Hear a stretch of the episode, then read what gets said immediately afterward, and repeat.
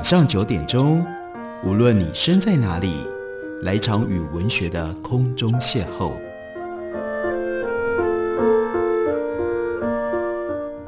杨照谈书，邀您一同遨游文学世界，认识古今中外的经典之作。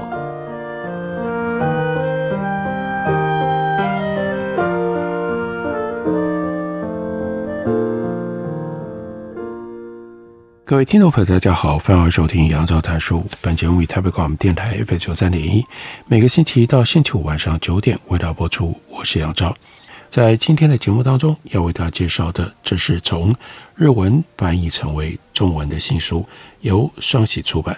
这本书的作者是太刀川英夫，书名是《进化思考》。这本书真正要思考的其实是创造，不过它借由自然演化的潜力，把创造，什么是创造？我们如何培养创造力？分出了几个重点，例如说，关于变量、拟态、消失、增值、移动、交换、分离、逆转、融合，这是从自然演化当中我们所吸取到的一些基本的原则。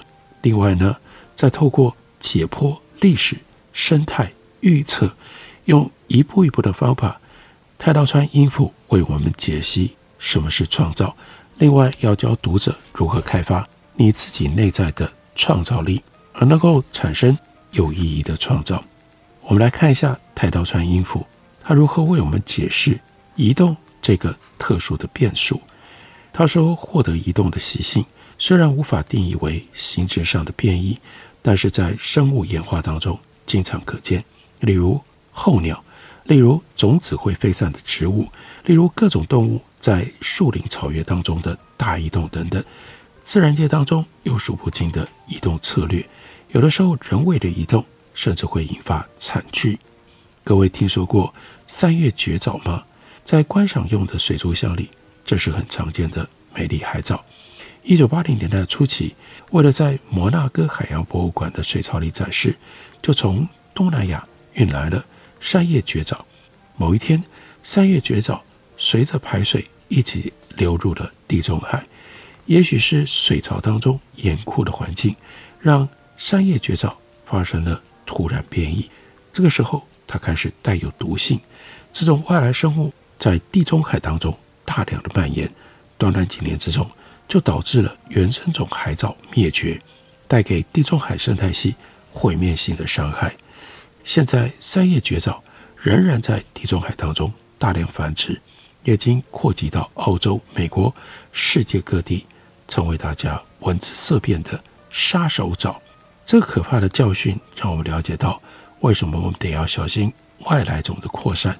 同时，在这个例子当中，我们也看到物种因为移动，成功的在新环境下大量繁殖。三叶绝藻对生态系的破坏。这是一个可怕的例子，不过实际上，移转对于许多物种来说都是重要的生存策略。想要逃离危险的地方，或者是生存困难的地方，这是一种本能。它的结果超乎预期，引发出形形色色的移转，不只是暂时性的移动，例如太古时代，鱼类爬上了陆地，变成了四肢动物，或者是。哺乳类走进到了海里面，变成了鲸鱼等等，在生物演化当中，曾经好几次发生伴随巨大身体变化的移动带来的演化。蒲公英等等这些植物获得能够将种子传播到远处的形态，或者花演化为有利于授粉的形态，也都属于移动式生存策略的一种。说到提升在天空中飞行移动习性的生物。候鸟和候蝶，也就是会迁居移动的蝴蝶，就是其中的典型。北美大陆的帝王斑蝶竟然会花上好几代，移动五千公里，往返于墨西哥和加拿大之间。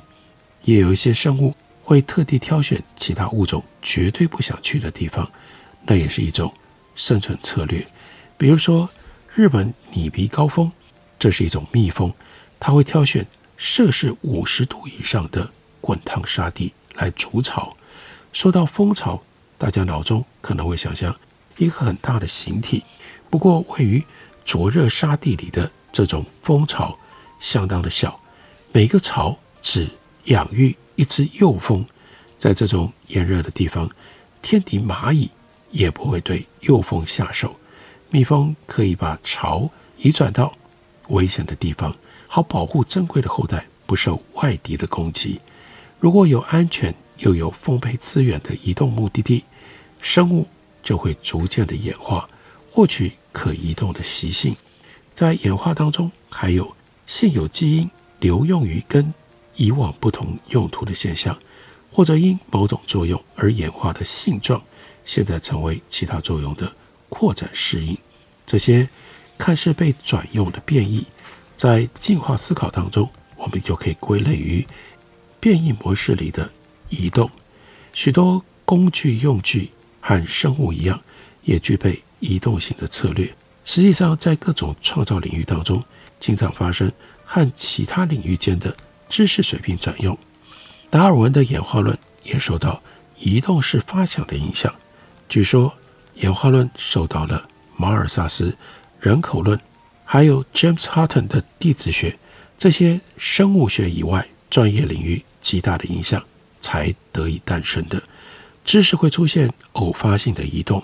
从达尔文这种巨大发现的背景，就可以看出不受限于专业知识，积极进行知识移动的重要性。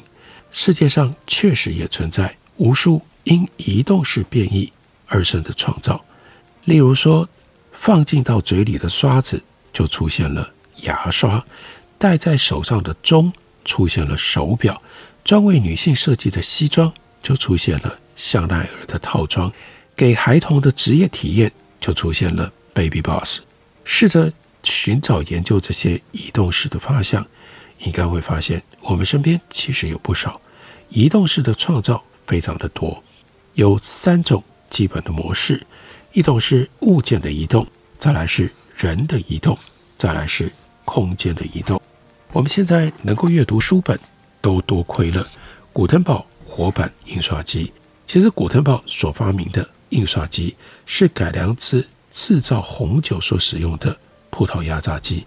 活版印刷机出现之前，葡萄压榨机就已用在如耐染的布料印刷上，古腾堡是在这里得到了灵感，发明了史上第一台活版印刷机。在古腾堡他的出生地，那是 Mainz，这里的博物馆里就展示着改造葡萄压榨机而制成的活版印刷机。受惠于印刷机的发明，所以太刀川现在才能够写书出版，连载着对于葡萄压榨机的感谢之情。油然而生，在转用技术史当中，石油也曾经有过一段非常有趣的变迁。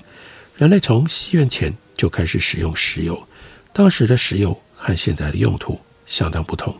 根据记载，在美索不达米亚和波斯，石油可能用于保存木乃伊。另外，在公元前一三零零年左右，石油也曾经被当作能够治百病的万灵丹。以现在的眼光来看，实在无法接受将石油外敷或者是内服。总之，石油这个谜样的物质终于迎来了转机。一八四六年，Abraham Gensler 等人他们确立了制作灯油的精炼技术。除了灯油之外，也陆续开发了种种的用途，从各种动力的燃料、塑胶、纤维、界面活性剂等等。现在有大量的材料都来自于石油。其实保湿用的凡士林也是精制之后的石油，仍然保留着古时涂抹身体的用途。从诡异的万灵丹到庞大的产业，石油就实现了规模壮阔的水平转用。许多技术的水平转用都出于偶然的发现。日本首屈一指的半导体厂商 Kyocera 京瓷。就是将清水槽技术水平转用于精密陶瓷，奠定了根基。书法用笔产量占日本国内八成的广岛县熊野笔，在毛笔产业急速萧条的时候，将技术水平转用到化妆的刷具，因而得以继续屹立。现在已经成为傲视世界的化妆刷顶级品牌。其他，例如说，音乐盒的构造影响了电脑的结构，源自玻璃技术的玻璃纤维制成了光纤，带动全世界网际网络高速化等等。在技术史上，真的经常发现有这种因为其他目的而制造的技术，经过了移动，然后发挥了价值的众多例子。所以，思考移动可以帮助我们更了解创造点子的来源。我们休息一会儿，等会回来继续聊。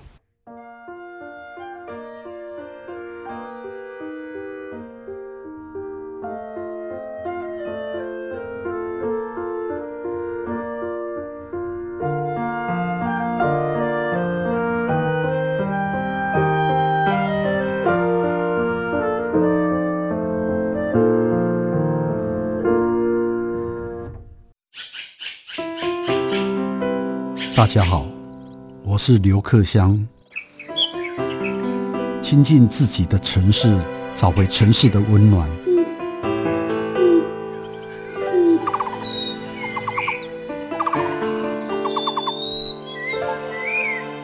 听见台北的声音，就在台北广播电台，FM 九三点一，AM 一一三四。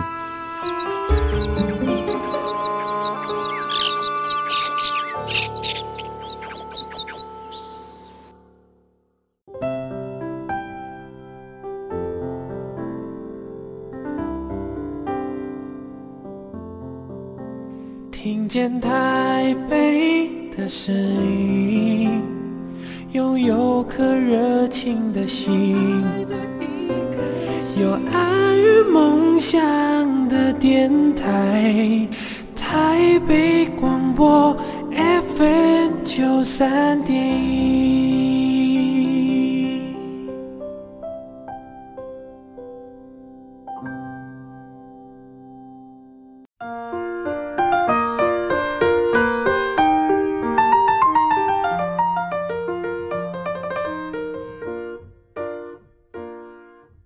感谢你继续收听《杨照谈书》。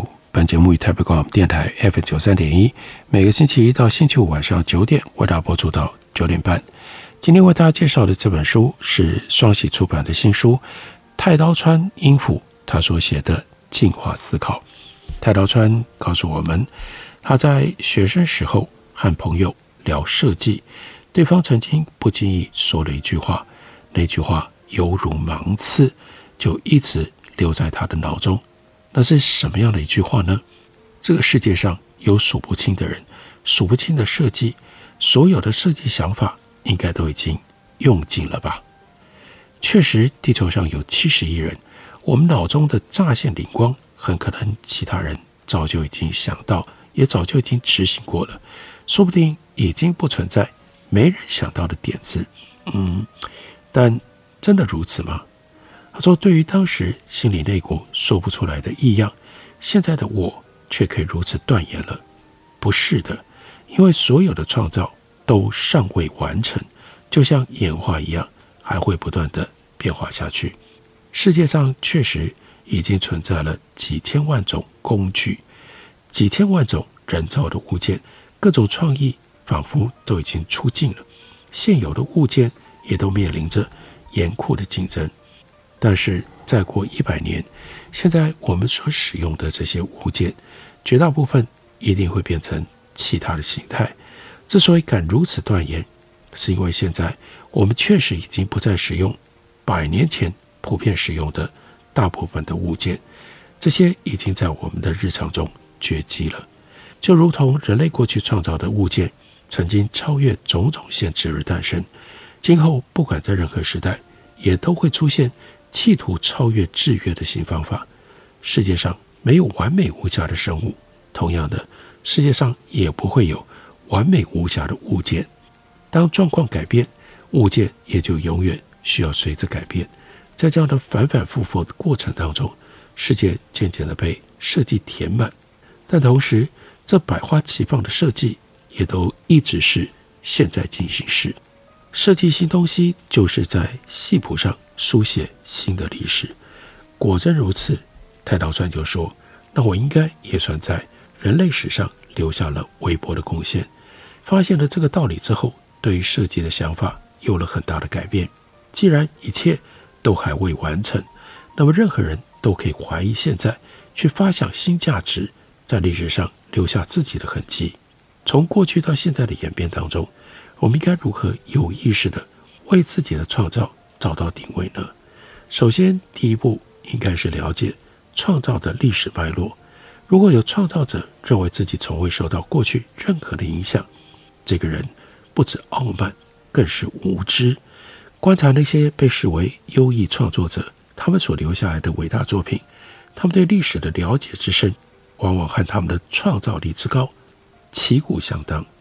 回顾周遭善于创造的人，很多都对世界史或者是艺术史的脉络了若指掌。那太刀田英辅就特别提到了他的老师魏延武，还有黑川雅之。他说，他们虽然是建筑师，但却拥有足以令历史学家瞠目的丰富历史知识。了解历史背景，或许可以发现潜藏在脉络当中的必然性。所有的创造。都和演化一样，透过遗传的方式承接过去的影响，以变异的形态来产生。正因为如此，我们才能够从历史的系谱当中学习到关于创造的许多知识，对过去的伟大创造怀抱敬意，探究其中的脉络。这是追求创造性的时候不可或缺的心态。始于过去的庞大创造脉络，代代遗传，现在世界上也持续发生着新的创造。在进化思考当中，要探讨存活在历史当中的必然选择压力。生物演化的过程当中，并不会发生细菌突然变成鱼，或鱼一夕之间变成了哺乳类这种跳跃式的演化。生物必须经过漫长的时间，一点一点重复着微小的变异，连续的逐渐演化。换句话说，如果没有祖先这些生物，许多生物都不会诞生，创造和演化相同，天才也不会突然从零而生。天才不会是突发现象，那是透过既有物件的一连串变异式的错误，而且受到过去创造和自然机制的强烈影响，才产生了这样的物件。人类历史上应该没有真正能够从零开始产出大爆炸般创造的人。没有李林塔尔的滑翔机，那也就不会有莱特兄弟的飞机。而李林塔尔参考了鸟类的飞行，没有马车，也就不会有宾士汽车。少了煤气灯的基础，不会有爱迪生的灯泡。创造当中可以追溯物种的起源，代代相传，沉寂过去的成果，不断的演化。无论任何发明或者是设计。都有其受到影响的先行创造。那么，什么才算是原创发想呢？当我们把某一个东西视为原创发想的时候，往往是指它具备有变异式的创造性，能够精彩地扭转过去至今的趋势，以顺利适应不同的状况。也就是说，在原创性当中，也同时需要具备有革新性的变异。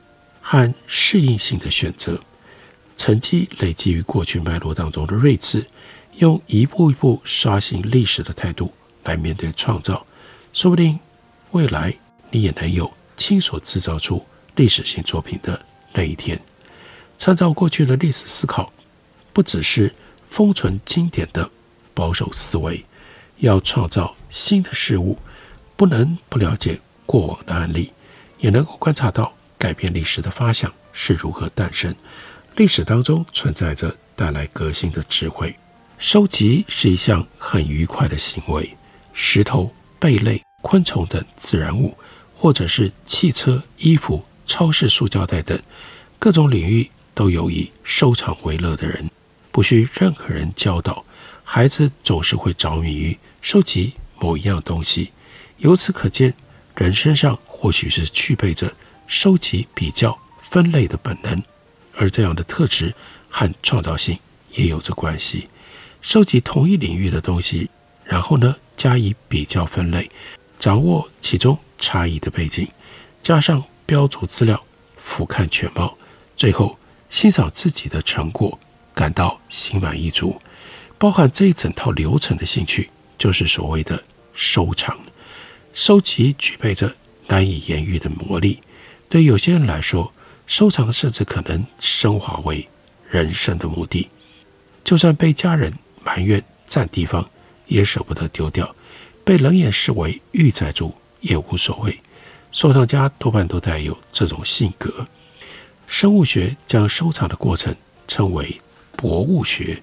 博物学是一种收集自然标本，进行解剖观察之后，比较其细部结构的差异，再区分为不同种类的学问。所以，很多博物学家往往同时也是分类学家或比较解剖学家、系谱学家。将有序整理自然界的方法确立为分类学，这是鼎鼎大名的瑞典神学家林奈。空前的博物学家林奈用他的收藏改变了历史，可以说是人类史上。最伟大的收藏家，在他的著作，那就是《自然系统》当中，以美丽的绘画介绍了他的收集，其中对知识的探究令人雀跃不已。林奈彻底收集自然物来进行观察，将世界的物体分为动物、植物、矿物三大类，再依据形态种类进行更细的分类。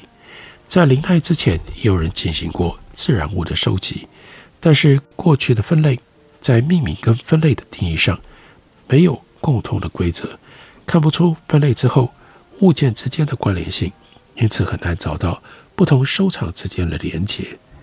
于是林奈将规则明快的分义定义为分类学，重新以两个拉丁文词汇的二名法来定定学名，这种命名规则沿用至今，变成了自然科学的骨干。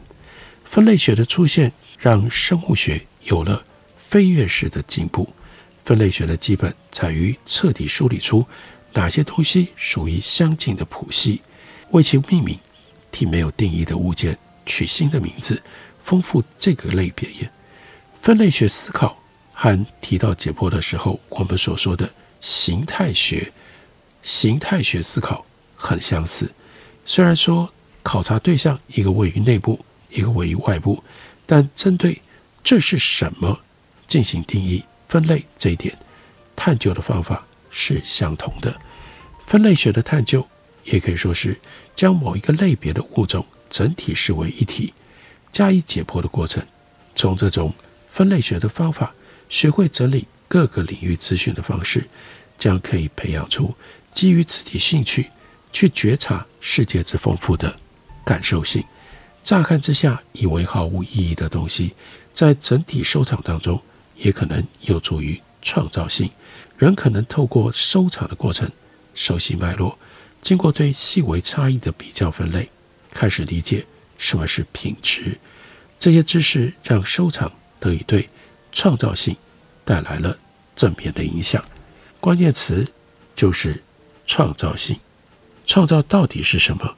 我们如何在自己的生活环境里去理解创造性，进而提高自我的创造性，这是太刀川英夫他的这一本《进化思想》所试图要披露呈现给大家的。这是双喜出版的新书，介绍给大家，推荐给大家。感谢您的收听，下个礼拜一同一时间我们再会。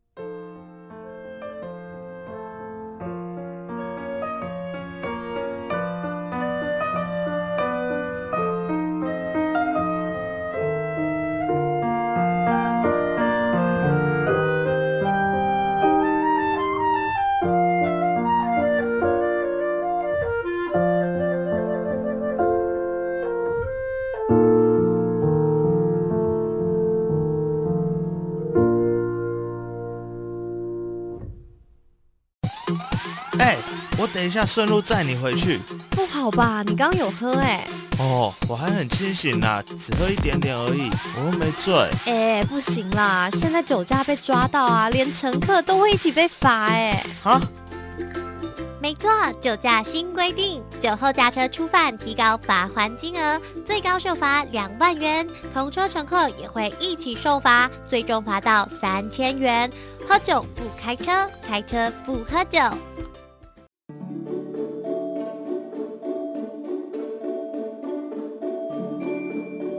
一公尺零点四趴，三公尺剩两个，十公尺。你在背什么数学公式啊？明天要考吗？不是考试啦，是有关温室效应的问题。你知道吗？当海平面上升一公尺，台湾零点四帕的面积会被淹没；海平面上升三公尺时，全台六都会就只剩下桃园和台中两都。那如果上升十公尺呢？到时候啊，全台八点八帕的面积都会消失了。